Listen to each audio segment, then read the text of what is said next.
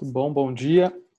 Estamos aqui, mais um grupo de Vandenberg. A gente está na página 65, começo do ponto 4, ali embaixo, Homem e Tempo, História Vivencial. Então vamos lá. Ó, o Rodrigo entrando aqui agora. Então vamos lá. Em suas confissões, Santo Agostinho faz a si mesmo igual pergunta a mais difícil que um pensador possa enfrentar. Que é o tempo? Assim que procura formular a resposta, encontra-se num impasse. Quando alguém me pergunta o que é o tempo, escreve Agostinho, eu sei o que é, mas quando procuro explicar, já não sei o que é. O tempo é uma coisa toda natural. Sem hesitação, vemos no relógio que horas são sem dificuldade, localizamos um acontecimento que se deu faz muito tempo. Marcar um encontro para um dia próximo não requer esforço algum. Estamos de posse do tempo. Fluímos com ele. Pois o tempo flui. Compreendemos isto perfeitamente, mesmo quando estivemos dormindo. Tornou-se mais tarde.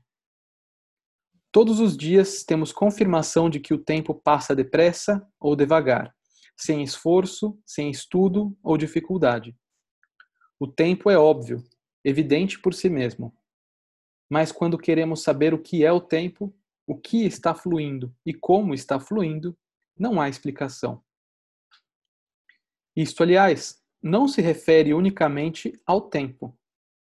A mesma dificuldade, embora talvez em grau menor, surge quando perguntamos o que é o espaço ou que é o nosso corpo? Ou que vem a ser realmente o contato entre os homens? Nenhuma dessas perguntas provoca qualquer dificuldade na vida diária. Tomamos posse do espaço, viajamos, voamos, entramos ou saímos de um lugar. Usamos do nosso corpo como se fôssemos este corpo. Caminhamos, tomamos banho de mar ou de sol. Sem muito pensar, apertamos outras mãos, conversamos, casamos. Pode-se dizer que não encontramos dificuldade alguma em viver as respostas a estas perguntas. Logo, porém, que começamos a pensar sobre elas, assim que procuramos examinar essas questões, as dificuldades são incalculáveis. Assuntos que eram pré-reflexivamente muito claros tornam-se muito obscuros depois de alguma reflexão. A fenomenologia é esta ciência extraordinária e pretensiosa que procura resolver esses problemas pré-reflexivamente. Pretensiosa, sim, pois como, como podemos pensar sobre, refletir sobre aquilo que, por definição, acontece antes de pensar e antes de refletir? Parece que a impossibilidade é óbvia. O fenomenologista não deixa de confessar essa dificuldade. Está perfeitamente cônscio dessa dificuldade. Talvez como resultado dos seus esforços e mais do que qualquer outra pessoa, mas não deseja dizer que isto seja uma dificuldade. Para se chegar a uma explicação dos assuntos pré-reflexivos, dirá ele, é necessário abandonar o sistema habitual de pensamento em vez de propor uma teoria reflexiva, e como a história do pensamento ilustra, sempre ligeiramente estranha, artificial e, portanto, pouco satisfatória sobre o problema. É necessário que deixemos o problema falar, falar por si. Isto não parece muito claro, mas alguns exemplos foram dados nas páginas precedentes. Quando foi levantada a questão da relação entre o homem e o mundo a resposta não foi um argumento, mas a descrição de um, de um incidente. Este incidente continuou sendo o elemento dominante. Em outras palavras, procurei ater-me à realidade que surgia por meio desse incidente, o mais estreitamente possível.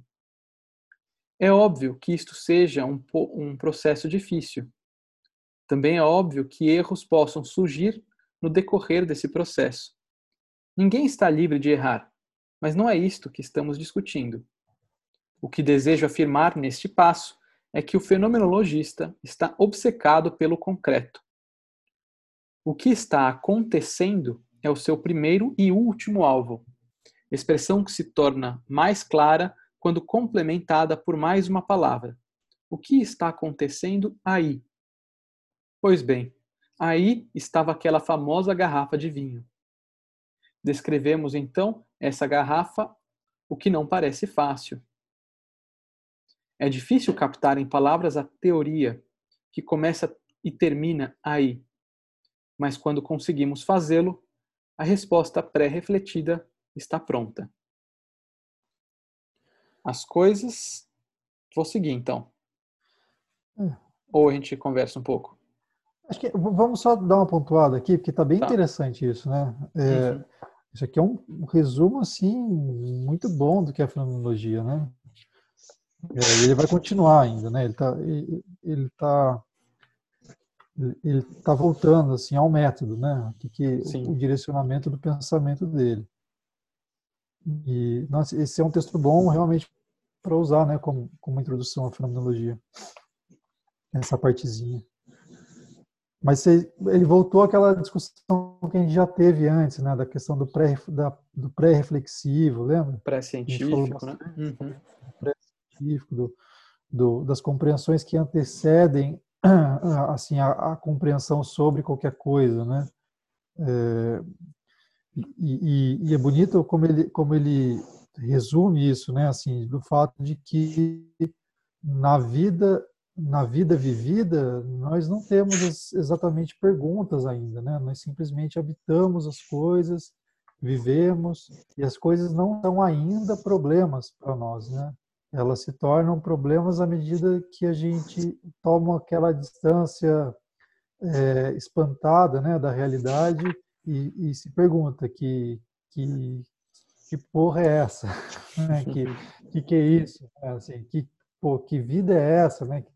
Sabe essas coisas quando você olha para a estrela e fala, nossa, cara, olha que mundo, né? que universo, onde eu tô, quem sou eu, uma poeira cósmica, sabe? Aí você começa a ter assim uma, um princípio de reflexão que tenta dar conta do mistério que sempre habitou essa essa experiência essa experiência é, tão assim habitual, né, de estar junto com as coisas e vivendo a vida. Então, desculpa. Então, o que a fenomenologia faz? A fenomenologia tenta falar dessas coisas, dessas relações, é, não se distanciando né? e não imaginando que um discurso externo, teórico, ele possa substituir a experiência. Mas é uma, é uma reflexão que tenta é, exatamente explicitar o sentido da experiência. Né? É, e nesse sentido, o princípio é, é, o mesmo que o fim, né? Ou seja, o princípio é a experiência e o fim é a experiência que, que na reflexão se esclarece em seu sentido, né? Só. Então, assim, é, é isso que o, que o, que o, é, é, que o Russell chama né, de voltar às coisas mesmas, né, de não ter um discurso que, te, que esteja assim pairando sobre a experiência. Né. É, no fundo, acho Bom, que também se criou uma. uma... Só para pontuar um pouquinho, Fê, seu áudio está travando um pouquinho, ele está dando umas pequenas picotadas, dá para entender tudo, mas ele está tipo, pá, pá, opa, às vezes fica assim. É, tá não sei se há algo para se fazer, mas se não, tudo bem, dá para. É só preciosismo mesmo. Mas eu ia dizer que. Ah, olha só, fui falar, fui fazer esse preciosismo e acabei me perdendo aqui. É, é, bom, acho que, enfim, acho que o Heidegger trabalha um pouco essa questão é, quando ele vai falar de facticidade, né? Ah, eu ia falar isso, né? Ah, eu acho que a questão está um pouco né, na discussão sobre a essência das coisas também, né? Que é uma, uma discussão antiga, né? E, e, que a ciência acabou é, materializando demais a coisa, né? E trazendo uma relação causal muito forte, né? A gente sempre fala disso, mas acho que é importante, né? É, é, sempre me ajuda a pensar nessa questão aqui, uh, um exemplo da porta, né? Então, o que, que é a porta? É, a porta é um quadrado branco, né? Um cubo branco, aqui é a minha, né, pelo menos, com um negócio de metal mais ou menos no meio, com um negócio onde se encaixa uma fechadura embaixo de metal também, né? É, é, a ciência descreve um pouco assim, né? Ela tem uma certa extensão, ela é medível, ela tem um peso, ela precisa de dobradiças ali, ela precisa abrir e fechar, e então isso é uma porta, né? Então é como se a essência da porta fosse esse conjunto de características mensuráveis, né? Que configuram uma porta, né? Mas antes de abrir a maçaneta da porta e pensar tudo isso, né? Quer dizer, antes de medi-la, eu já estou abrindo ou fechando essa porta. Né? Eu já tenho, já estou numa relação direta com ela. Né? Não é que eu estou abrindo um cubo branco. Pelo contrário, eu estou abrindo a porta. Né? Então tem algo que se coloca pré-reflexivamente. Pré-reflexivo é, é, significa justamente isso. Né? Antes de eu pensar sobre a porta, eu já estou numa relação com a porta. Né? Antes de teorizar sobre a porta, eu já estou numa relação com a porta. E isso é pré-científico, então. Né? Uhum. Eu acho que é interessante porque na fenomenologia a essência está na aparição do fenômeno e não está em algum conteúdo cristalizado explicativo da coisa. Não sei se fica claro desse jeito. Não está por detrás, né? Porque a, a, própria filosofia ela foi vindo, né, ali com o, o Kant, é, com essa coisa de por detrás ou é, nas camadas inferiores. Né? Aí tem até o, o Dostoiévski, né, falando aí desse, desse buraco, e aí o fosso, que a gente tem que acessar esse fosso, e lá tá a essência, um negócio assim, né? E aí vem o Freud também, e que criou esse, esse paradigma de que está sempre por trás. Né? Hum. Ah, o que eu estou, o que está acontecendo comigo? É, o que o que inconsciente está acontecendo comigo? Não não interessa o que já tem aqui. É, a, a razão está por trás disso. É, aí, e aí eu acho que isso cria, inclusive, o sofrimento da pessoa, né? Imaginar que o que está acontecendo com ela, ela não tem consciência e impera sobre ela, né? Isso é algo assim que a gente tem que lidar é, quase o tempo todo. Né? De, de falar, olha, é, você já sabe o que está acontecendo com você. É isso, você está sentindo, né? É exatamente isso. Posso fazer uma contribuição? Pode falar um pouquinho mais alto, você está baixo aí. Tá muito baixo? Dá, dá para escutar? Dá para escutar, mas tá bem baixinho.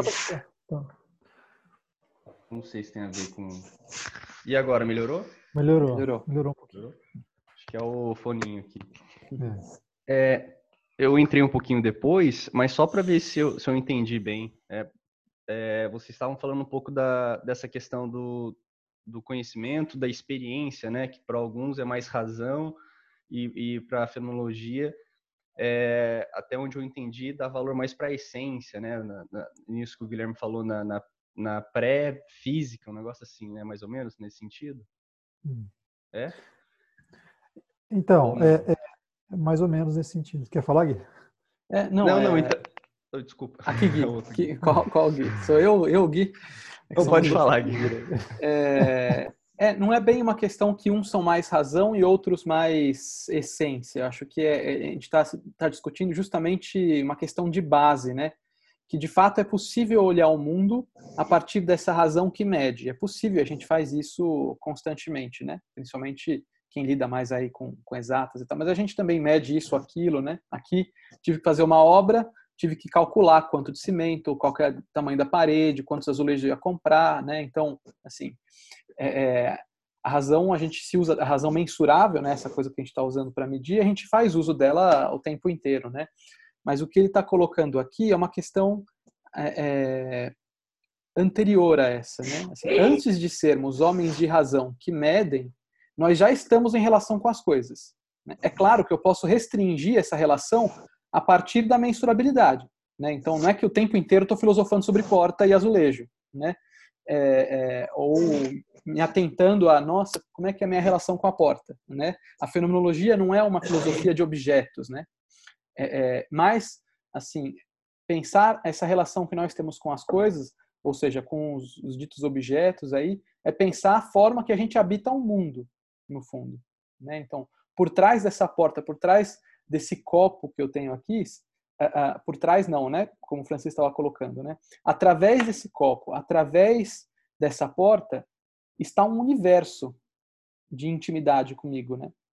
Uh, e que acho que essa coisa de perceber o que está por trás, o que está escondido e tal, fala na verdade desse fenômeno uh, que as coisas, né, que, que, que o ser das coisas tem em se revelar se escondendo ao mesmo tempo, né? Se revelar se ocultando. É sempre isso, porque então, por exemplo, quando eu percebo a relação da porta, né? A porta entreaberta é um convite para eu entrar em um certo ambiente, a gente pode falar assim, né? Eu estou revelando um certo sentido que a porta pode ter para mim, mas estou deixando outros de lado, que é o fechar a porta para quem eu não gosto, que é abrir para quem eu quero que entre, que é bater na porta quando eu estou puto, né? É, é, é isso que a gente está falando. Então, é claro que a gente pode medir a porta, a gente faz isso quando precisa, né? Uh, uh, mas a medição não é a relação primária que eu tenho com ela. Há uma relação hum. anterior a isso, antes, que é o abrir e fechar, né? Uma coisa muito mais, digamos assim, mais direta, mais bruta, mais imediata que eu tenho com a coisa. Né? Uhum. Eu não sei se tem muito a ver, eu acho que conversa um pouco. É, é nesse sentido mesmo. É porque eu estava lendo esses dias um livro, esse daqui do, não sei se vocês conhecem o David Hume, uhum. que é um filósofo escocês, né? E uhum. eu tava lendo e tava ficando bastante incomodado, porque ele é bastante, é, como pode dizer, na experiência. Tudo para ele é experiência, né? Então, por exemplo, esse exemplo da porta que você deu, a gente só conhece o que é uma porta porque eu já tive experiências com outras portas. Então, eu sei que o sol vai nascer através da experiência todo dia que é, é, eu vejo o sol nascer. Então, tudo para ele requer a experiência. Só que eu tava uhum. ficando um pouco incomodado, porque parecia que era preto no branco, sabe? E ao mesmo tempo eu não conseguia achar, assim, palavras para tentar é, é, é definir. É, é, criticar, mas assim, definir o que eu tava sentindo. Mas era mais ou menos nesse sentido. Aí por isso que eu perguntei, porque encaixou. Uhum. E eu acho que conversa muito, né? Uhum. Ele é uhum. muito preto no branco e ele apresenta argumentos muito plausíveis. Uhum. Só que ao mesmo tempo gera um incômodo, porque acho que não é só isso, né? Assim, ele até fala que outras experiências, outros objetos, mesmo que você não tenha conhecido, você tenha contato pela primeira vez, a partir de outras experiências que você teve, você consegue pensar esse novo objeto. Então é tudo originário da experiência. Só é, eu, conta, é, não, é, eu não conheço muito David Hume, eu não saberia, o Fê talvez tenha lido mais dele, não sei, mas assim, é, é, enfim, né? Nós sempre tivemos uma primeira experiência de tudo também, né? Então, não sei como é que ficaria esse argumento. Quando a gente nasce, a gente está a primeira experiência do universo, né? Assim, não sei como é que você colocaria aí. É, mas eu acho que é isso, né? Acho que a questão é que o homem sempre está habitando um mundo, né? Esse mundo não é só o mundo físico, material que tem medidas e tal, né? Mas por exemplo, é um exemplo que a gente dá muito, né? Acho que é tema de filme também, né? Cai uma lata de Coca-Cola no meio de uma tribo indígena, tu nunca teve contato com o mundo humano, né? Digamos que passou um avião lá, teve um acidente, que é uma latinha de Coca-Cola no meio da floresta ali, né? É, é, o índio vai dar um bug assim, ele vai pegar, vai bugar, né? Não sei o que eu faço com isso. Não, ele já vai partir de uma relação com aquela coisa, né? Ele vai martelar com aquilo, ele vai é, tentar abrir para usar de recipiente, ele vai fazer alguma coisa com aquela latinha de Coca-Cola, né? Então, ele vai, sei lá, né, achar que é uma divindade, sei lá o que ele pode achar, né? Mas a questão é, ele já está sempre inserido num mundo que tem uma trama de significações em que aquilo vai ser inserido, né? E ele vai usar a partir daquilo. Como se dá essa trama, como se faz isso, a gente não sabe, né? A gente, na verdade, é isso. Esse pensar do fenomenólogo, do fenomenologista que ele coloca aqui, é justamente uh, uh, tentar resgatar, em certa medida, essa relação primeira com as coisas, né? E evidenciar como é que ela é. Né? E aí encontrar sentidos, como o Fê falou, né? O uhum. nosso trabalho enquanto fenomenólogos não é explicar, é descrever. É descrever. O Gui, é, achei interessante você falando isso, me lembrou uma, uma vivência que a gente tinha muito da brinquedoteca. A gente começou a fazer atendimento com criança, é aquela questão de você permitir que a criança escolha as regras, que ela dite e faz, fale como funciona aquele jogo. Uhum. E como que é interessante você ver que a criança ela vai dando usabilidade para aquilo, né? Que ela mesma vai criando, ela mesma vai, vai fazendo essa relação, constituindo essa relação com esse objeto, né? uhum. né? E que muitas vezes, se a gente chegar ali e já definir as regras, ela não vai conseguir, vai ser diferente essa relação já, não vai ser da mesma maneira. Uhum. Sim, sim, sim. É, eu, eu, eu acho que daria para dizer assim, a partir de tudo isso que vocês estão colocando, vocês estão me ouvindo bem ou estou picotando ainda? Ouvindo bem. bem. Ah, que bom. Dá um alívio saber que eu estou sendo compreendido. é, então, mas pensa, pensando um pouco nisso tudo, essa trama de significações, né, Gui, que você colocou aí, eu acho que justamente eh, qualquer objeto, ele, por, por mais estranho que seja, ele ele, ele adentra um mundo já significado, né? E não só os objetos, mas os homens. Essa é a grande questão, né? Uma criança já nasce numa trama, num mundo já constituído, com suas tramas de significado e sentido muito bem estabelecidas, né? E é nesse mundo que nós já nos reconhecemos, né? É um mundo humano historicamente sedimentado, entende? E, e, assim, quando, quando, se fala de descrever e de voltar às origens, não é uma origem assim vazia, não é uma tábula rasa, né? não é uma não, não, não é um a, a, origem como como como o início de tudo, é, como se esse início fosse um zero. Não existe o zero na fenomenologia. Existe sempre algo já dado, já constituído, né? Então assim, nós já nos reconhecemos habitando relações de sentido, né? E, e, e voltar às coisas mesmas significa voltar é, assim a, a, ter uma consciência de como eu já me relaciono com as coisas. É, é só isso, né? Assim, é, é esclarecer esse sentido que me liga às coisas. Coisas eu estou falando assim de uma maneira mais genérica possível, né? Inclusive a, a olhar para o modo como o cientista se relaciona com o seu mundo, né?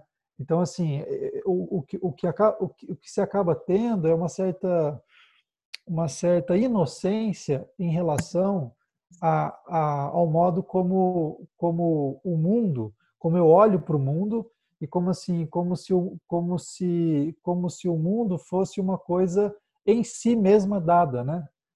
O que, na verdade, a fenomenologia vai, vai olhar é assim, é para a intencionalidade que constantemente me liga a esse mundo e que constitui o mundo como tal. Seja a intencionalidade da pessoa mais cotidiana, né, como nós aqui sentados uh, numa mesa cheia de objetos, falando sobre um livro, né, assim, é, existe uma série de, de coisas que estão pressupostas nesse encontro que permitem, inclusive, o fato da gente estar aqui juntos, né, é, seja essa intencionalidade mais cotidiana, seja a intencionalidade do cientista, né? que olha para o mundo como uma, como uma coisa, assim, como, como um espaço em branco, né? como, como um espaço mensurável, enfim, porque também é uma forma de intencionalidade, né? um modo de eu, de eu me conectar ao mundo e do mundo, portanto, se dá a partir, a partir dessa relação para mim. Né? Então, assim, o que a fenomenologia faz? Ela olha para a relação e, e faz, se faz essa pergunta: como é que isso está se dando para essa pessoa? Como é que esse objeto aparece para ela? Né? É isso. Por isso que não é uma teoria sobre algo, mas uma, uma, mas uma forma de, de, de buscar esclarecer aquilo que já está sendo vivido. Né? É um método, né? É o que a gente Portanto, fala. um método. É um Exato. método. É. Eu, eu, dei uma olhada breve aqui no, no Rumo. Eu lembro que eu gostei bastante quando eu estudei filosofia. E aí eu lembrei, né, que é exatamente isso. Ele falou assim que os, vamos dizer assim, os pensadores da época, os filósofos, os cientistas, eles estabeleciam uma causalidade para as coisas. Eles queriam estabelecer uma causalidade, né? Assim, A em relação com B dá C. Ele, ele observou isso, né? O cientista e ele colocou como algo fechado. Gente, ó, A mais B dá C. Aí o Rumo ele vem e fala assim, não, na sua experiência A mais B deu C. Mas não quer dizer que em todas as relações de A mais B vai dar C. Ou que é, nessas condições sempre é só esse resultado. E aí ele, ele, ele é tido, ele foi colocado como um, um cético uhum. é, por causa disso, né? Porque é, de algum modo ele, ele, ele tem uma desconfiança das ideias. E aí ele colocou como absoluto ali as impressões, as experiências, né? De, de você estar em experiência para aquela coisa e aí sim você tem o conhecimento. E mesmo assim, não é para estabelecer uma causalidade, que uhum. muito se fazia na época dele. Aí ele foi quem defendeu. Talvez um, fenomenólogo aí, sem a gente saber, né? É, mas, mas eu acho que o que o Rio me chama de experiência não é a mesma coisa que nós estamos chamando de experiência. Porque o que o Rio está ele está falando de um âmbito específico, que é o âmbito da causalidade, né? E, das, e portanto, da, da, da inferência de leis a partir do, das experiências. Então, ele está questionando assim um, um, problema que é muito específico, que é, é, é, é não, que eu tenha lido Hume, estudado Hume, então, com tudo assim, falando como se estivesse num bar, né? Filosofia de boteco. Hum. Agora, é, então, mas é o que eu acho que está em jogo aí, assim, não quer dizer que, que, que, que eu vejo, se eu jogar uma maçã para cima, ela vai sempre cair, isso não me, não me dá o direito de dizer que essa maçã vai sempre cair necessariamente, porque eu não, é, é, eu não, eu não tenho como prever todas as experiências possíveis, né? E, então ele diz que, que de certa maneira um sistema de, de lei ele ele ele anula, né, assim as possibilidades da experiência, mas experiência aqui mais no sentido científico mesmo, né? Quando a gente fala em experiência da fenomenologia, na fenomenologia a gente está falando assim do modo como algo me aparece ou me toca, né? É isso, é de uma experiência mais no sentido existencial, né? E no caso do Rio, fazendo uma fenomenologia do Rio, é assim, é como assim esse problema toca o Rio, entendeu? E que tipo de, de, de, de assim de, de reflexões, né? Que tipo de problemática aparece para ele? É um pouco isso, né? Você esclarecer o modo como essa pessoa está sendo assim é, é tocada e, e, e, convidada pelo mundo a, a, entender algo, né? No caso mais reflexivo, sim, menos. É, é, então eu acho que é, eu acho que assim, né? Pensando num exemplo, pensando na questão do cientista, né? Só para deixar mais claro também, não sei se todo mundo já captou, mas é, os romanos quando construíam os aquedutos lá, né? Tem toda uma ciência por trás da condução da água ali, da, do, da fonte da água até é, é, alguns lugares da cidade, né? Então, é difícil, não é uma coisa simples, você precisa calcular, você precisa medir, você precisa construir coisas, tem que ter um certo material que aguente, enfim, né? Há uma ciência por trás. Mas o cientista que trabalha com esse aqueduto, né, o, o arquiteto ali, o construtor, uh, uh, já tem uma relação de intimidade com a água, né, com a pedra que ele vai usar, com a madeira que ele vai usar, né? Então, no fundo, né, é claro que você pode pegar a madeira e usar para esse fim, a pedra usar para esse fim, conduzir a água para esse fim. Mas você só pode fazer isso porque você já tem uma relação íntima com aquele material, né? É, que não é só um material, né? Mas assim, é algo essencial na sua vida em certa medida. Né? É algo que já está em relação com você o tempo inteiro. Não é só é, um líquido que você transporta. Né? mas é água, né? Que é fonte de vida, que você bebe, que você precisa usar e tal, né? É, é, então, eu acho que ao longo da história, essa relação com o material vai se tornando mais enfraquecida, né? É, tanto que a gente chama de material, a gente chama de objeto, poucos chamam de coisas, né? Coisa já fala de, de algo com que eu me relaciono, eu uso inclusive para até outras coisas que não objetos. Né? Eu tenho uma coisa para fazer hoje, né? É, eu estou meio coisado hoje, né? É, é, então, só fala Ou sobre... o trem mineiro, né? É, o trem mineiro, Bem, o, o negócio, né? A gente usa muito mesmo uma coisa, esse negócio, esse bagulho, né? É para falar disso que é muito maior do que aquela coisa, né? Quando a gente já parte da questão de objeto, e acho que esse é um pouco o, o movimento do, da, da ciência, assim, é como se toda essa relação intrínseca, imediata que se dá e que sempre se dá, apesar desse desgaste histórico, é, é, quando isso acontece, então, né, vai se desgastando isso, eu não vou chamando mais de coisa, eu não vou chamando mais coisa pelo nome, eu vou transformando aquilo em objeto só mensurável, ele se torna, no fundo, uma abstração separada de mim. Né? Então, aquilo que a gente uhum. sempre discute, né? que aí tudo pode ser objetificado ao ponto de não ter relação com o homem. E para a ciência, quanto menos relação com o homem, melhor, inclusive. Né? Então, eu posso é. falar de ego, eu posso falar de corpo, eu posso falar de sonho, mas assim, não preciso pensar naquele que sonha. Né? Eu não preciso uhum. pensar naquele que, que é o corpo, é nem que tem o corpo, aquele que é o corpo, né? É, é...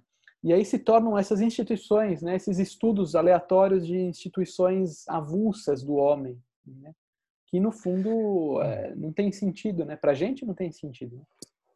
É, mas, mas, isso é interessante, cara, porque eu não sei se eu vou muito longe agora, mas é, não sei se está claro isso, né? Mas afinal de contas, o que, o que, que por que, que a gente está fazendo? Né? Qual que é o propósito da fenomenologia e tal? Mas é, é, o, quando o Gui estava falando isso, eu estava pensando assim: bom, a gente tem uma, uma experiência imediata com as coisas, né? Assim, de, de, de lidar com elas e tal, como uma criança, né? O Rafa estava falando do exemplo da criança. A criança muito menos se pergunta sobre o que significa as coisas, ela simplesmente, simplesmente assim, já está junto com elas, né? É, ela não precisa saber o que é um copo para depois beber água, né? Ela bebe água e depois ela dá o nome de copo, né? Então, mas o que está em jogo aí? O, o, o problema todo está no problema do pensamento, da reflexão, que parece que a vida pela vida não é um problema, né? Assim, a princípio. É, o problema aparece no, no, mundo da reflexão, porque quando é, eu paro eu, eu, eu, eu de repente essa relação tão natural com as coisas, ela, ela, ela se, é, é, ela para de acontecer na sua naturalidade e aí eu penso, puxa, mas que, que coisa estranha, né? E aí começa a, a surgir um princípio reflexivo. Então, o que, que eu percebo fundamentalmente assim nesse momento? Eu percebo que a minha relação com as coisas já está constituída, certo? Que o mundo já está aí para mim, ao mesmo tempo, eu percebo que o significado desse mundo ele é, é sempre maior do que esse que eu já estabeleço, né? Quando o Gui fala assim do que a psicanálise descobriu é, por trás, fala de algo que é natural do, do, da nossa relação com as coisas, porque só o simples fato de eu olhar para a estrela e não ver só pontinhos luminosos, mas ver um universo que transcendem muito a minha compreensão deles, é, que pode haver sempre algo para além daquilo com que eu já me relaciono imediatamente, mostra para mim a natureza fenomênica daquilo que se mostra e se esconde, como o Gui estava dizendo, né? Então, assim, é, é, como, é que, como é que eu me relaciono com isso? Né? Eu me relaciono com isso dessa forma, mas ao mesmo tempo essa forma anuncia outras possibilidades, né? E aí aí me, me, se me apresenta um outro ponto que é o seguinte: a possibilidade de eu me relacionar de outras maneiras. Significa assim, a liberdade que eu tenho de transformar a minha relação com o mundo, né? Então, eu acho que é um movimento assim que vai que vai é, que surge até numa experiência de alguém que não está assim ligado a nenhum, nenhuma escola de pensamento, né? É, mas que, que, que, que, aparece né, numa, numa, reflexão mais existencial da juventude, né, de por que, que as coisas são assim, por que, que eu preciso aprender matemática, né? É, então quer dizer que eu poderia aprender uma outra coisa, né? E, e por que que eu, eu, eu, sou assim? Será que eu posso ser de outro jeito? São coisas muito existenciais, né? O pensamento, assim, ele ele vem para dar conta de questões muito existenciais, que estão muito na nossa carne, que estão ligados diretamente à nossa existência, é, diretamente às nossas vivências, às nossas relações. E o que, o que acontece é que nós criamos escolas de pensamento que justamente eles que, que vai complexificando né, essa, essas primeiras reflexões a respeito das experiências e vai, de certa maneira, dese, de, essa palavra acho que não existe, né? mas existencializando o pensamento. Né? E aí é como se, esse, se, esses sistemas de pensamento já não correspondessem às necessidades da experi das experiências existenciais, né? mas tivessem sempre acima delas, buscando muitas vezes encontrar o que existe abaixo delas, mas nunca falando a partir delas e para elas. Né? E eu acho que essa é voltar às coisas mesmas da fenomenologia. Né? Que, que, que o nosso compromisso, afinal de contas, enquanto humanos, é com a nossa própria existência. Né? Se existe um problema é, do, do, do, do, transcendente, sei lá, né? se existe um problema da vida após a morte, ela é a vida após a nossa morte. O que eu quero dizer assim, é um problema da nossa finitude que nos atinge, né? Não é só resolver o que está para além do, do universo, mas é resolver um problema do nosso próprio universo, do modo como nós humanos lidamos com as nossas próprias limitações, né? Então, assim, não existe uma, uma, uma filosofia extra-humana. Existe uma, sempre uma filosofia radicalmente humana que corresponde a necessidades radicalmente existenciais. Né? Enfim, falei demais. É, assim.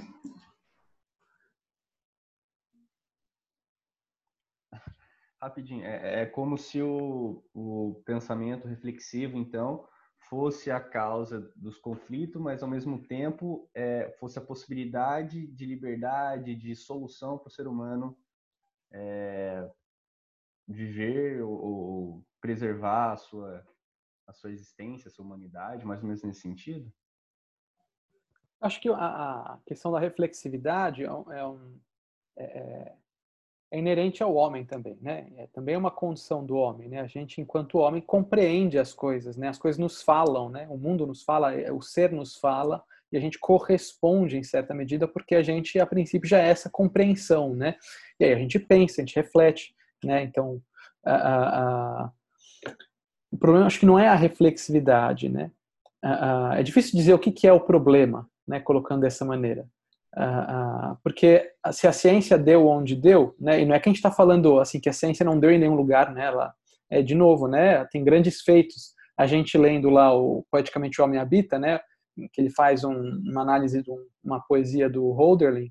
O Holderlin coloca lá é, é, apesar dos méritos, ou algo assim, né, é, é, poeticamente o homem habita. Né? Esses méritos, essas conquistas do homem, né, na construção, no campo da construção, no campo da medicina, no campo do, do da higiene, sei lá, né? Ah, tudo isso são conquistas de fato, né? Ah, mas o problema não é, acho que, a ciência em si. O homem, acho que tem uma tendência eu não sei se sempre foi assim. É, de novo, né? É até difícil de explicar esse movimento que se deu do pensamento, né? Uhum. eu acho que, em certa medida, o problema não está na ciência em si, mas na possibilidade de esquecimento do homem, né? Que esquece, por exemplo, essa relação imediata que a gente tem com as coisas e, e por conta, é, é sei lá, de uma necessidade de explicação, não sei se é uma necessidade de explicação, mas por conta dessa angústia que nos é nossa, né? É, de ter que dar conta do próprio ser o tempo inteiro, a gente recorre a manuaizinhos e, e, e, e regrinhas para sobreviver com um pouco menos, pelo menos abafando um pouco mais essa angústia que me assola, né? Eu acho que talvez, eu posso colocar assim, depois vocês aí é, é aberta, que vocês podem também ter outra opinião, né? Mas assim, eu acho que conforme o tempo vai passando e a gente vai esse, isso que o Fê falou que nem existe o termo, né? Desexistencializando, ou a gente pode chamar talvez de um, um desenraizamento do homem, né? Esse mundo que habita, que a gente habita aí, né? Porque a gente vai se distanciando das relações das coisas, né? E estuda as coisas por si, o homem avulso do mundo, né? É, é, ao passo que vai acontecendo esse desenraizamento, né? Esse saber lidar com o tempo de amanhã que eu não sei qual vai ser, né? Se vai chover, se vai fazer frio, se vai fazer calor, né? Eu tenho uma certa intuição, mas assim, eu não tenho certeza, né? Ao passo que a gente vai desaprendendo a lidar com as incertezas do mundo com o avanço da ciência, né? É, uhum. é, eu acho que a gente vai também se desacostumando a lidar com essa angústia, e a angústia vai crescendo na base, né? vai se estruturando mais, assim, ficando mais forte. E aí, quanto mais forte ela fica, a impressão que eu tenho, se a gente fazer, fizer essa análise, é que a gente precisa de regras mais rígidas, ideias mais cristalizadas e, e, e, um caminho mais concreto e estável para eu seguir, assim, uhum. sabe? Porque o mundo é tão incerto, então eu preciso...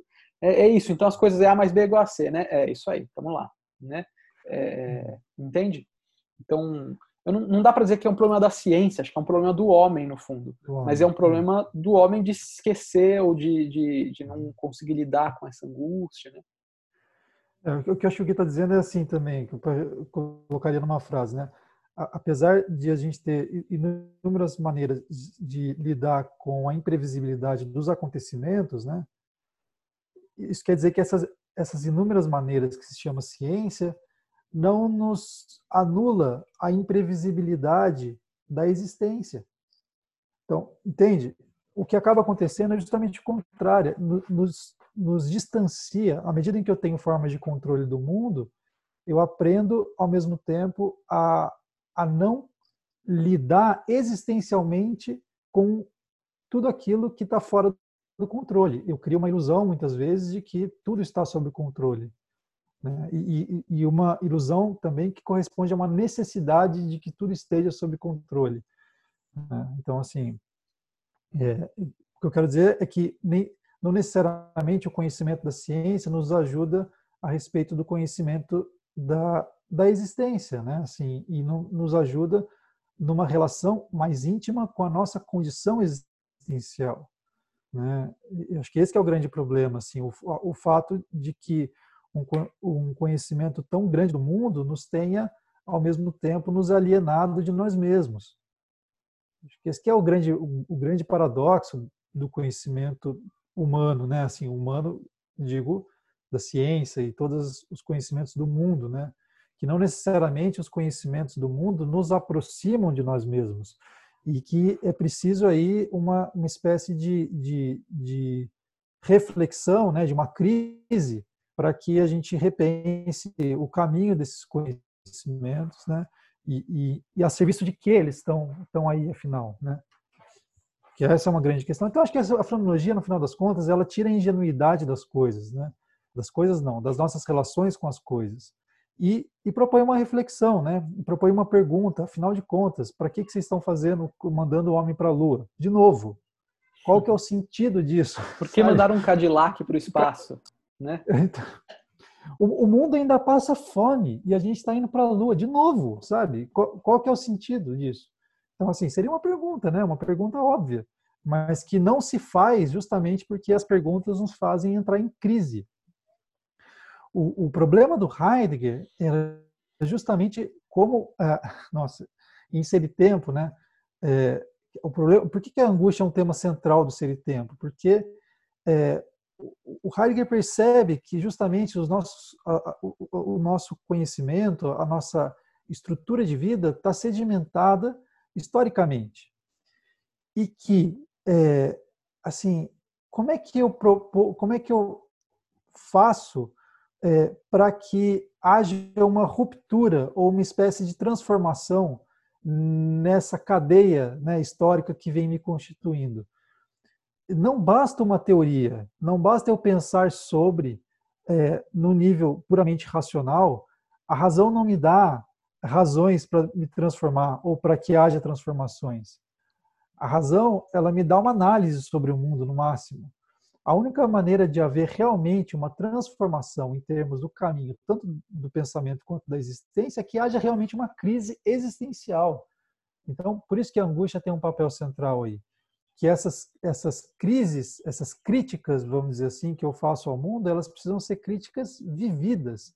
De fato, assim, é, é, não basta assim uma teoria da transformação para que o mundo se transforme. É preciso que homens vivos se entrem em crise, ou seja, vivam a angústia da, da ruptura do, do, de, de, compreensão com as coisas, para que é, o mundo se transforme. Né? A transformação não é um ato racional do mundo, mas ela é necessariamente um ato, uma, uma situação é, existencial e, portanto, depende da nossa da, da, crise da nossa própria existência, que se chama angústia. entende? Então, acho que o que o Heidegger está fazendo nesse tempo é justamente unir o âmbito do pensamento e o âmbito da existência. De novo, né? Que estava na nossa tradição muito separado. A gente fala em razão, é, conhecimento racional e conhecimento, sei lá, afetivo, né? Assim, essas coisas. Por que, que essas coisas se distanciaram, né? Se a existência é a mesma.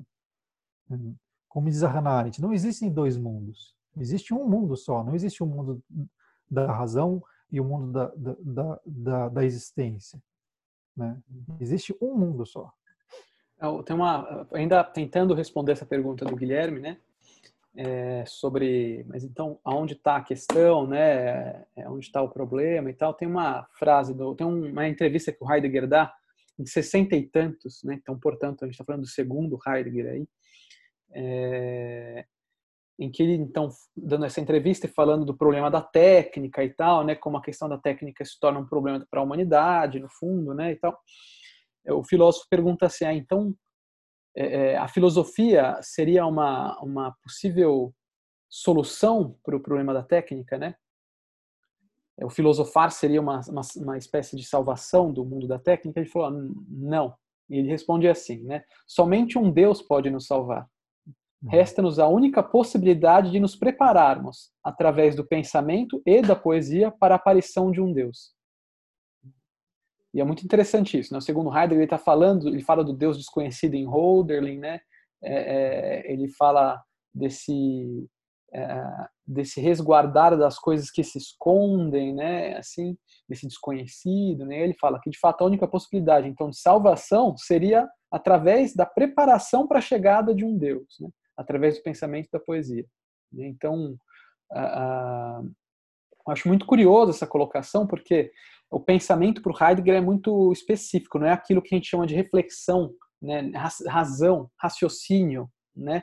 Então, pensamento causal, né? Não, para ele o pensamento é justamente é, é, ficar atento, se preparar para a correspondência ou para, para um chamado do ser, digamos assim, né?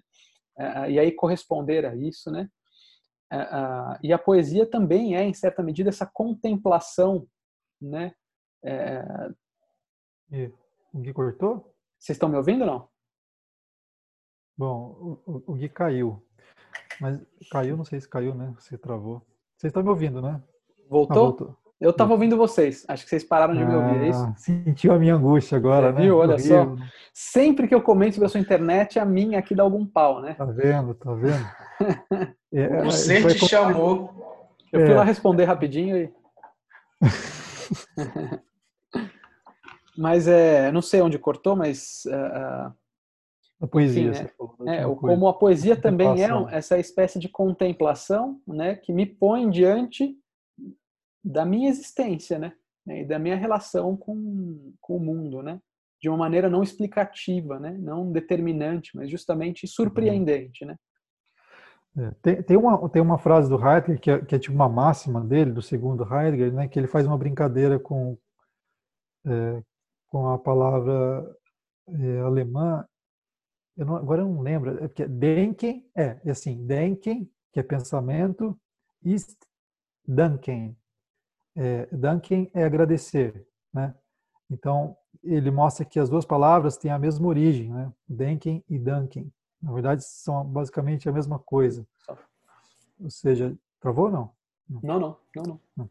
De que, de que pensar é agradecer. Eu acho que tem exatamente a ver com o que o Gui estava falando, né? De que o pensamento para o Heidegger é uma forma de recepção do sentido do mundo, de acolhimento do sentido do mundo.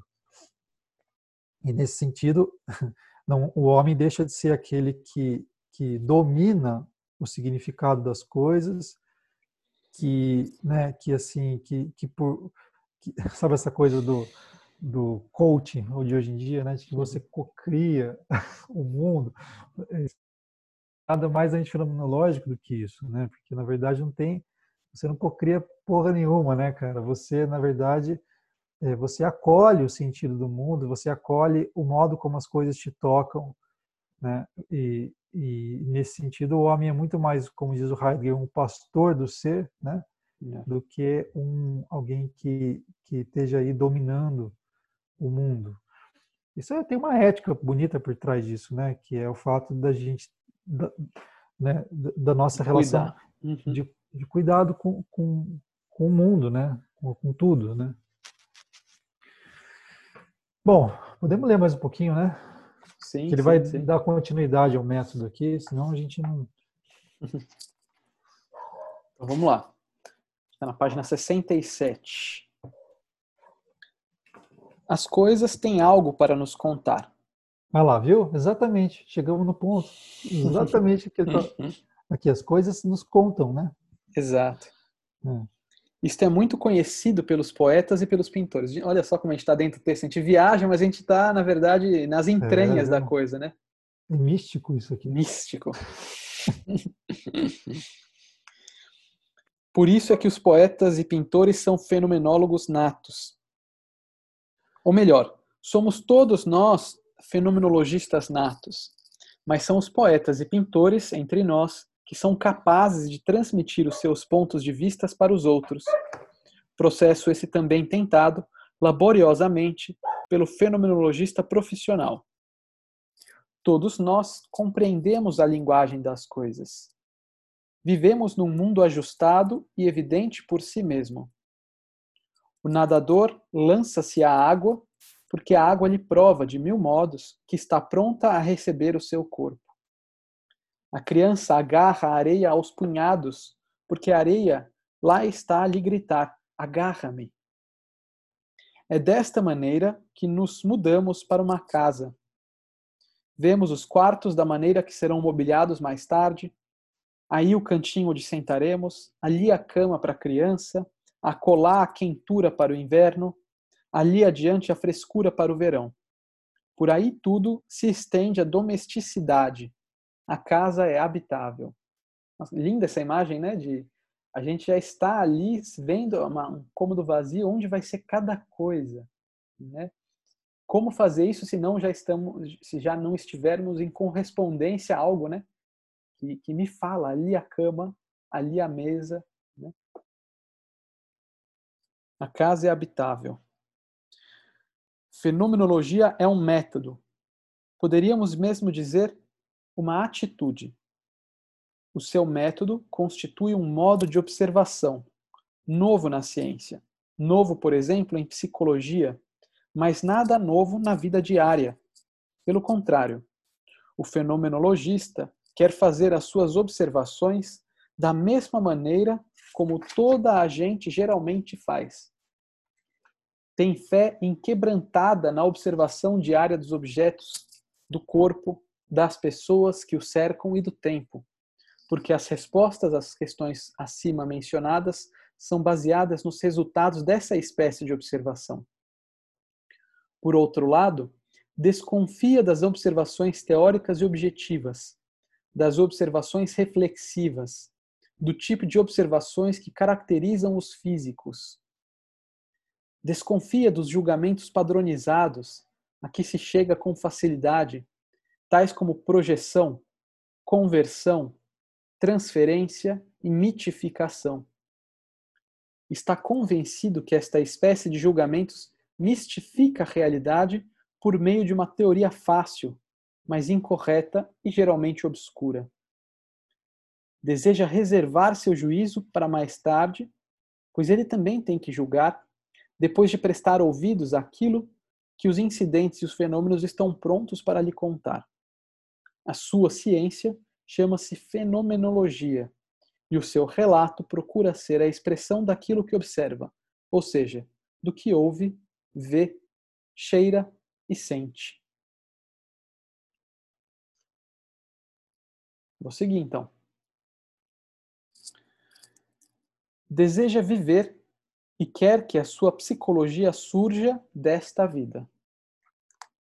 Se pretender escrever um ensaio sobre a natação, ele terá, em primeiro lugar, que nadar, repetindo a sua natação até que saiba e possa exprimir o que é, o que a natação realmente é. Só um parênteses, tem um, é, é curioso, eu não sei o quanto ele dialogava diretamente com Heidegger, né? Porque ou quanto Heidegger dialogava com ele, né? Assim, porque tem um exemplo do Heidegger em que ele fala justamente que ninguém aprende a nadar, ninguém aprende a nadar num manual de natação, né? Então, até os exemplos muitas vezes coincidem aqui. Ele, ele, ele, ele chegou a passar, ele conta que ele passou uma semana com Heidegger. Ah, é? Ou mais até. Ele fala que isso foi, foi um tempo bem. que fez marcante, ele. Assim. Marcante, é. Interessante. Mas certamente lia bastante, né? Porque. Sem dúvida. Estou muito, muito dentro né, do que o Heidegger escreve. Somente quem conhece fisicamente o mar, os rios, as correntes, os lagos e etc., pode escrever sobre o que tudo isto é realmente. O rio, aqui e ali adiante, o Reno, o Lago de Genebra, o Oceano Atlântico, o Mediterrâneo. Somente podemos escrever tudo isso depois de termos estado por ali em pessoa. Se o fenomenologista quiser escrever a respeito da condução de um carro, terá primeiro que pegar no volante e dirigir. Ou então conversar com motoristas profissionais, longo tempo e com toda a liberdade, para saber o que fazem, para conhecer como são as estradas e as condições de temperatura, para saber o que significa uma estrada escorregadia e conhecer o código não escrito da estrada não viria a conhecer nada sobre essas coisas distantes se fizesse sentar o motorista diante de um painel de instrumentos dentro de um, de um laboratório de pesquisas. O fenomenologista não emprega esses testes, ou somente lança a mão deles em última instância. Para ele, é difícil acreditar que o que acontece diante de um painel de instrumentos possa ser aplicado à realidade. Por isso, pouca vontade tem de colocar o seu paciente diante de um painel. Quer falar com ele. Procura colocar-se ele próprio nas situações descritas pelo paciente. Deseja comparar as impressões do paciente com as suas próprias, e o seu relatório é o resultado dessa comparação. Em sua opinião, a psicologia, da mesma forma que a psicopatologia, é uma ciência comunicativa, meditativa e descritiva. O psicólogo deve estar habilitado a falar, a simpatizar, a ver, a ponderar e a escrever. Nossa, muito bom, né? Muito não bom. é à toa que a gente começa, pelo menos na PUC, né, lendo sobre fenomenologia através desse livro, né? É. Que é meio denso demais para quem está começando. É, mas... é, e, nossa, eu não aproveitei o, tudo que tem nesse é. livro. É. É, eu estava atendendo. Ah, desculpa. Ah, é para mim, né? Estava atendendo esse. Estava prestando atenção nos últimos atendimentos que eu estava fazendo. Achei algo engraçado. Que é. Eu atendo muitas mulheres, né? E aí o elemento da dança apareceu muito. E aí eu observei, enquanto elas falavam sobre a experiência de dançar, né? Que eu perguntava o que que, né? Qual, qual era qual era a coisa que elas faziam que assim se sentiam livres e conectadas. E aí geralmente aparecia a dança.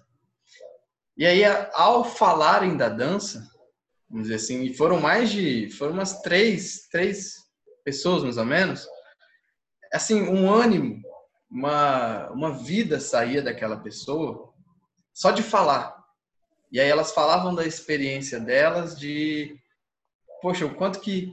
Eu perguntava, mas como é que é? Como é que é dançar, assim? Como é que. O que, que você sente? Eu falei, nossa, é uma. A pessoa fala assim daquela conexão quase divina com, com tudo. E a culpa se afastava, aquele, aquela ansiedade se afastava. E aí me veio assim, quase como um vômito, assim, né? É, Poxa, então, por que não viver uma vida dançante? É. Por que não dançar?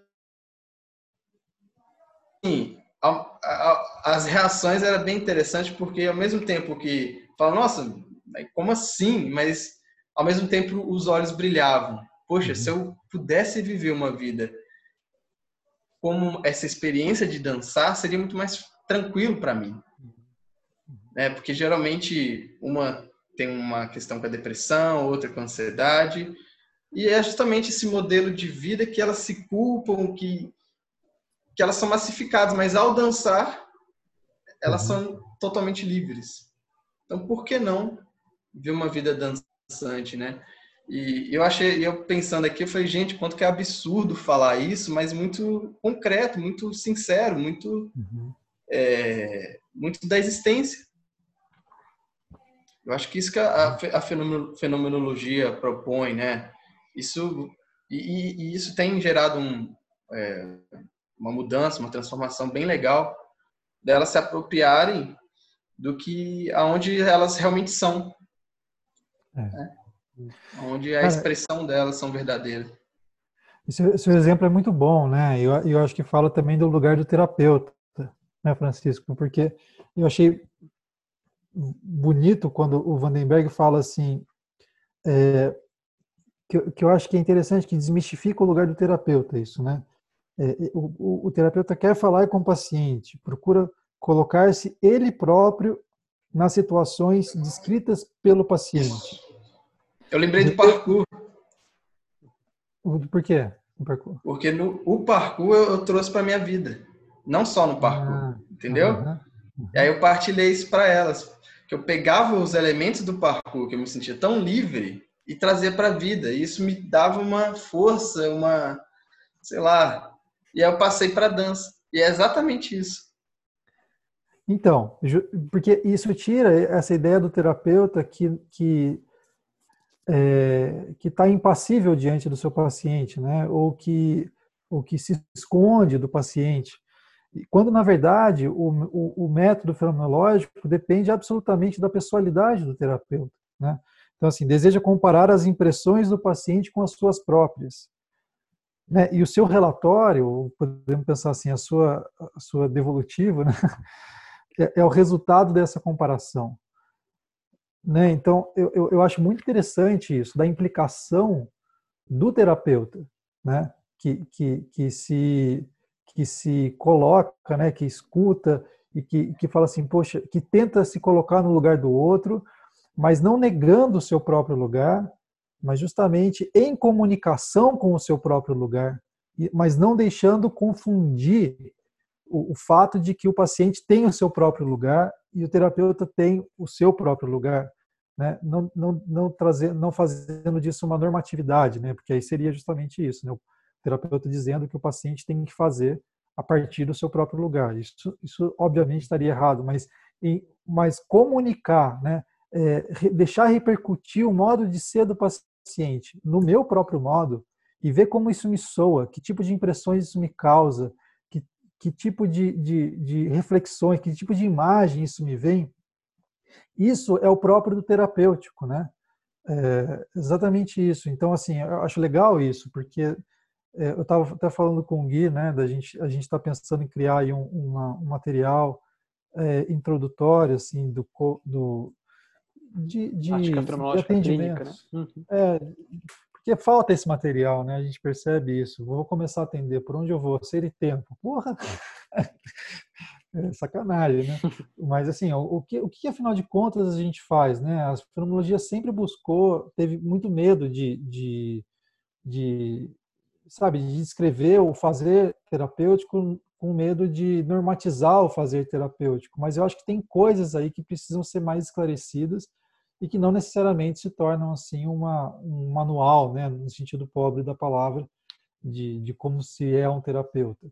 Mas tem coisas que precisam ser ditas, né? Isso, isso é uma coisa importante, de pensar que o terapeuta ele, ele precisa estar verdadeiramente implicado verdadeiramente assim, deixando repercutir a vida do paciente em sua própria vida para poder dizer algo verdadeiro. Né? E, a, além disso, eu pensei numa outra coisa que o Vandenberg fala aqui, é, de que da questão da natação, né? Muito bonito isso, realmente um exemplo do Heidegger, né? Cara, como é que eu vou dizer alguma coisa sobre nadar, sobre a água, se eu não pulei numa água? Sabe? Como é que eu me lembro que no, no, meu TCC, que foi sobre a contemplação da beleza e tal, questão do, do homem diante da paisagem, eu comecei a, a, introdução descrevendo a minha própria experiência disso, né? É, então, acho que é, porque é, é, esse o convite, né? Eu preciso estar dentro dessa experiência para poder falar algo a respeito dela. E, e eu fico pensando que, desculpa se eu estou me estendendo demais, mas acho que essa é uma ideia que eu tenho percebido muito no consultório, que é muito importante, porque o paciente tem uma experiência. mas existe muito, em muitos casos uma cisão entre aquilo que ele vive e o que ele pensa sobre aquilo que ele vive e, sobretudo, o que ele julga sobre aquilo que ele vive. E grande parte do sofrimento dele tem a ver com isso. Tem a ver com o modo como as coisas, a vida, é, o toca e o modo como ele pensa e julga o modo como a vida o toca. Entende? E aí entra o peso moral, muitas vezes, né, da sociedade, e o peso científico, que é o distanciamento que eu tenho da minha experiência e o modo como eu olho de longe a minha experiência. Né? E assim, a ação dele não tem, não, Felipe?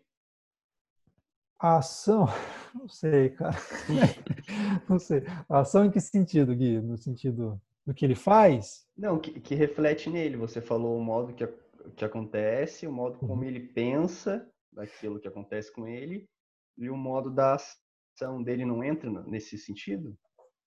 É, a ação, o que, que, você está chamando de ação? Só para eu me localizar, assim. Das é, escolas faz, tipo isso? É, o, o que, que, ele faz com aquilo é, que... É o corresponder tá dele àquilo que ele toca, é isso?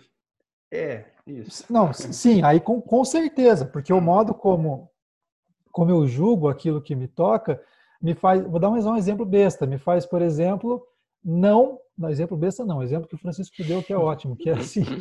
É é Olha aí, Francisco, hein, você vê no final das contas como é que ele analisa o que você fala, hein?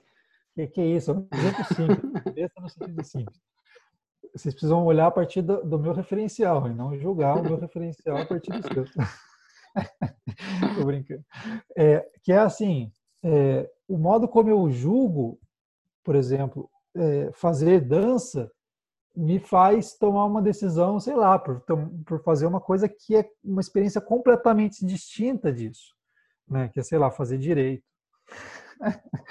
é, dando um exemplo assim, né? Mas que tem a ver com o quê?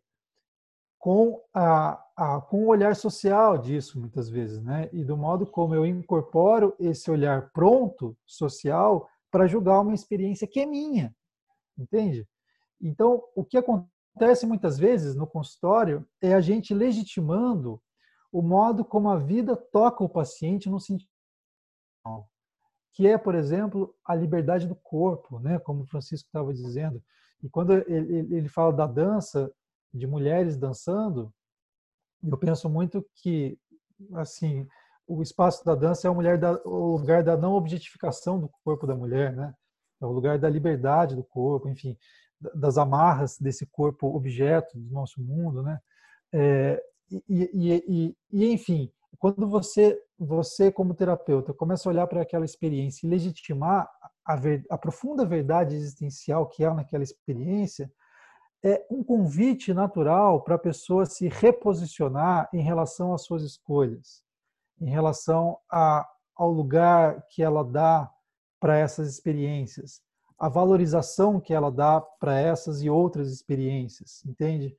É, e nesse sentido é um convite para aquilo que a gente chama de apropriação. Né? Isso que é o homem autêntico, aquele que é, que dá um lugar para as experiências mais singulares, do modo como as coisas me tocam na minha singularidade, né? E outro dia uma paciente falou assim que uma máxima que virou que ela até escreveu no mural dela, assim, é nos seus sentimentos, né? É, que é uma coisa simples, besta, né? Assim, mas que é absolutamente verdadeira quando eu penso que é, a minha vida, a construção da minha vida tem que ser muitas vezes a despeito do modo como eu sinto a vida, né? Parece que esse que é o grande a nossa tradição desse momento, né? A nossa vida social desse momento é isso eu preciso é, é, construir uma vida a despeito do que eu sinto. Eu preciso ter um plano de vida, eu preciso ter uma estratégia de vida, eu preciso encontrar uma correspondência numa imagem social. Né? E não confiar naquilo que eu sinto. Confiar naquilo que eu sinto me leva para lugares que eu desconheço, me leva para lugares de talvez de rejeição social, me leva para lugares de preconceito, me leva para lugares que, que de não aceitação e de solidão. Né? Então, viver isso em terapia, puxa, é fundamental, né? Falei demais. É, eu acho que a questão da ação, né, voltando nesse ponto aí, complementando o que o Fê está dizendo, a ação já está sempre em correspondência com um pensar, né? Assim, com um sentido, ela já está sempre comprometida com um sentido, né? Então, sei lá, né? O paciente que, que chega super culpado porque, é, é, sei lá, brigou com alguém, bateu no amigo, né? Esse bater já está, assim, em função de um sentido que ele compreendeu e que o fez bater no amigo. Né? Uhum. Então, é claro que o bater complexificou muito a coisa, traz sofrimento, não sei o quê, é, é, é, mas ele já fala de, um, de uma certa, muitas vezes, né? Estou pegando esse exemplo hipotético, né? De uma forma de compreender o mundo em certa hostilidade que me faz agredir esse mundo para me proteger, né?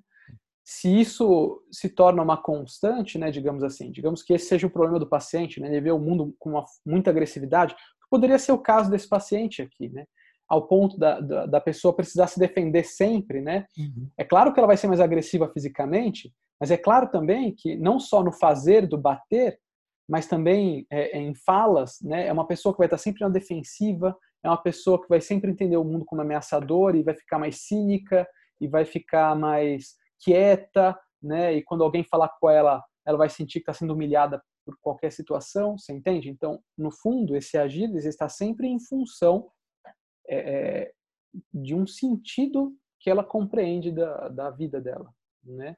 E que, na maioria dos casos, passa batido, né?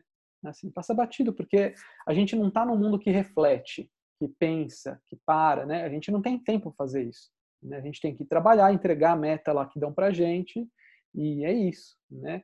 Uhum. e é esse distanciamento, né, é, entre o que eu sinto e o mundo da forma como eu estou compreendendo, essa abertura, essa, essa, essa, essa compreensão aberta de si mesmo, né, ao invés de só um, o mundo é assim, né, que é o terapêutico da coisa, né?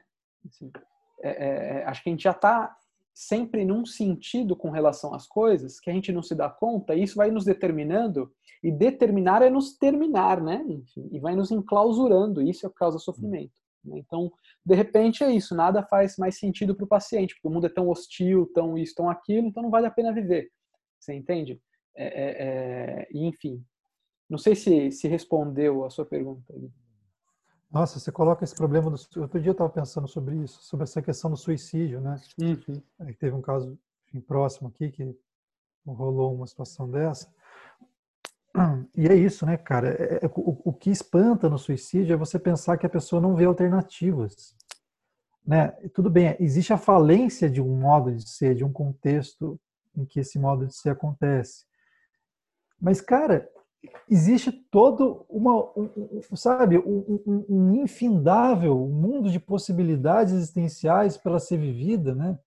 Então, eu, eu penso muito nisso que o Gui estava falando aqui, que é, de alguma maneira, para a pessoa se matar é porque houve uma determinação radical né, do seu modo de ser, a ponto dela não se ver mais de outro modo, senão daquele que entrou em colapso e, e aí ela se mata, né? Como se a vida terminasse justamente com a determinação da vida. Né? Então eu fico pensando que a determinação da vida é justamente um convite para a morte, né, cara? Porque uma hora esse modo vai precisar entrar em colapso, porque tudo, todos os modos de ser, em alguma medida, vão entrando em colapso, né? porque a vida, é justamente o tema que ele vai começar a entrar aqui, a vida é temporal, né? Uhum. É, a gente não vive numa eternidade estática, a gente vive numa vida que constantemente é um convite, né, a, a um convite para se reposicionar, um convite para para se transformar, né? um convite para habitar outros espaços que não os nossos. Isso é a vida. E, é curioso, né, como nessas situações de sofrimento agudo, né, há uma espécie de consolação por parte das pessoas, né, assim, é, é, então no caso do, do, suicídio, de uma depressão mais aguda, né? Então as pessoas, normalmente na situação de suicídio, né, é, eu vejo muito esse movimento, né, das pessoas um pouco consolar, não, mas a vida é bonita, a vida tem, você é tão jovem, você tem tanto pela frente, né? É, é, você pode conseguir um trabalho legal, você pode conseguir uma namorada, ter filhos, a vida é tão maior que isso que você está vivendo. E no fundo, a apresentação desses campos da vida que podem germinar e dar frutos, né, é justamente aquilo que já colapsou para uhum. essas pessoas, né, principalmente na questão do suicídio, né. O que não significa que não há espaço para beleza na vida dessa pessoa, né, e para uma abertura diferente dessas que a pessoa está promovendo para você, né.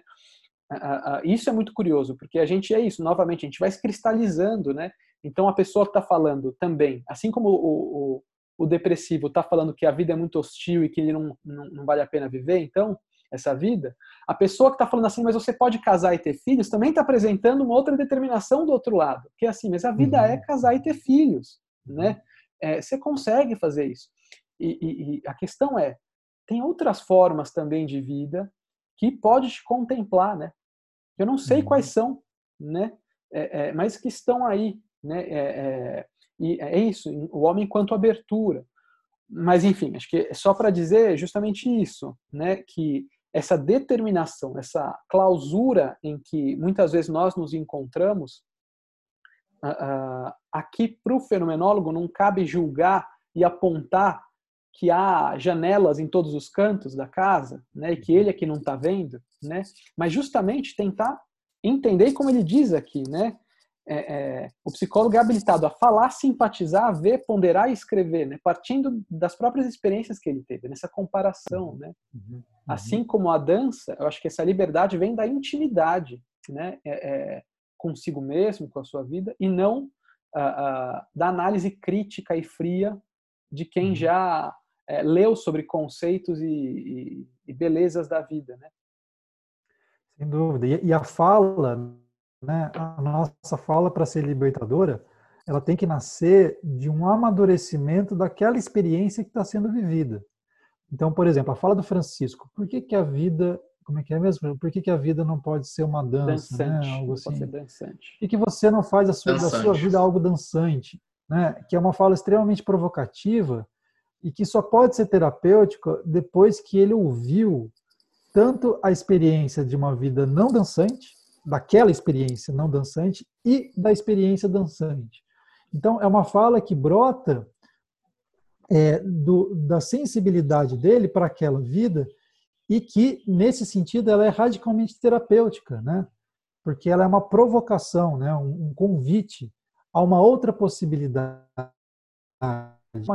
ativa, né, mas que nasce exatamente do, do, assim, do clamor de uma vida que se vê aprisionada diante dele. Né? É, e, e, assim, o que eu quero dizer é que as nossas falas, elas para ser, serem verdadeiras, elas têm que ser é, assim empáticas, né, no sentido de, de, de escutarem e de presenciarem e de deixarem amadurecer aquela experiência que seja a da clausura, que seja a da raiva, né? mas que não tentar substituir uma experiência por outra, né? E, e, e deixar que, que, que, que, que aquela experiência se amadureça. Né? Então, se essa fala fosse dita num outro contexto ou antecipadamente, ela não teria menor sentido. Ela seria poderia ser entendida justamente como um julgamento. Né? É. Enfim, é isso. É, acho que a gente já deu o nosso tempo aqui. Ah, vamos lá. Também que Mas legal, a gente não conseguiu terminar. Só para eu anotar aqui, a gente parou então aonde exatamente? Aqui? Parou quando ele vai voltar à questão do tempo aqui, ó. Consideremos agora tá, boa. o tempo. Beleza. Ele fez então, um parênteses gente. aqui, né? Gente, qual página que tá mesmo? Que eu tô Na com 69 agora. Ah, 69. Tá. Seu primeiro parágrafo lá em cima. Beleza? Beleza. Então é isso, gente. Um abraço. Valeu. Um abraço. Valeu, até mais. Boa semana para todos. É. Falou.